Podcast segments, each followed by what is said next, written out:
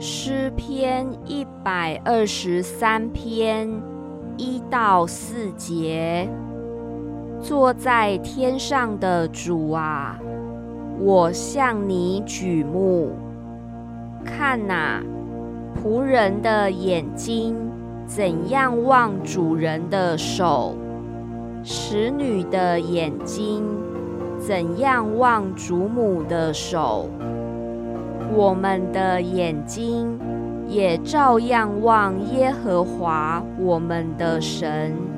直到他怜悯我们，耶和华，求你怜悯我们，怜悯我们，因为我们被藐视已到极处，我们被那些安逸人的讥诮看骄傲人的藐视已到极处。